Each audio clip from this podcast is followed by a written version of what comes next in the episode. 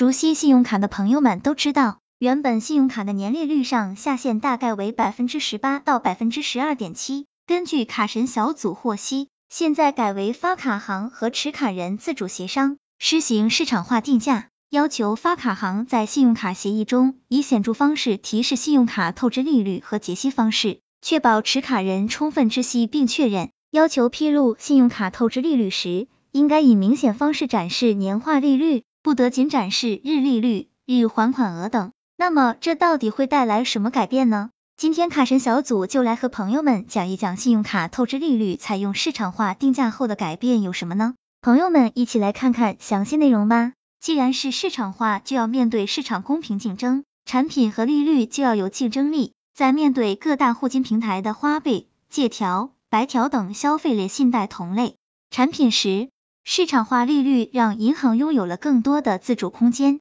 另外，有些银行的信用卡业务存在表面利率和实际利率的问题，引起一些持卡人投诉和非议。此举也是意在规范一些银行搞小动作。国家要提振消费，拉动内需，帮助小微企业，给各行各业的实体经济加强动力。所以，信用卡透支利率下行可能是趋势。当然，长期来看，主要还是取决于风险成本和资金成本等。但也有人担心，没有上限了，银行信用卡的利率是不是就可以随便报高价呢？关于这一点，卡神小组认为，朋友们完全没有担心的必要。银行有国家相关部门监管，金融业务的目的是为了货币流通，让大家有钱多消费多投资，才能促进经济发展。这个道理大家都懂。所以，信用卡市场化利率后。银行实际定价可能也会参考民间借贷利率保护上限。二零二零年八月，最高法发布《民间借贷案件适用法律若干问题的规定》，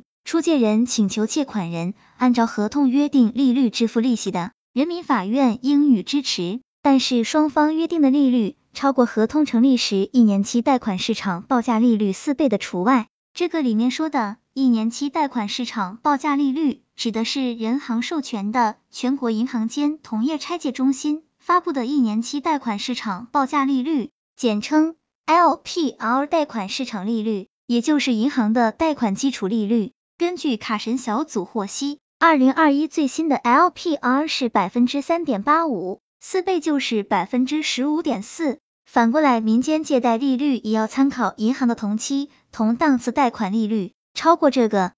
利率四倍的就算高利借贷行为，司法是不保护超过的部分的。虽然说目前法律法规没有对金融机构借贷的利率上限有明确的界定，但在司法实践中都是会参考的。也就是说是背离了实际损失的主张，法院一般不会支持。个人认为这也是这份通知的意义之一。卡神小组总结，在卡神小组来看，总体来说，此次信用卡利率市场化。的通知卡神小组觉得监管意在让银行支持资金更好的流向实体经济，所以对银行来说算是利好吧。至于有些朋友担心没了明文规定的上下限有点慌，卡神小组认为朋友们大可不必这样想，无形当中有杆秤，下限是市场，上限是司法。也有朋友会问这份通知对收单行业有影响吗？卡神小组认为没有负面影响，卡神小组的理由是两个。一是信用卡是用来消费的，二是低利率的现金贷产品有很多，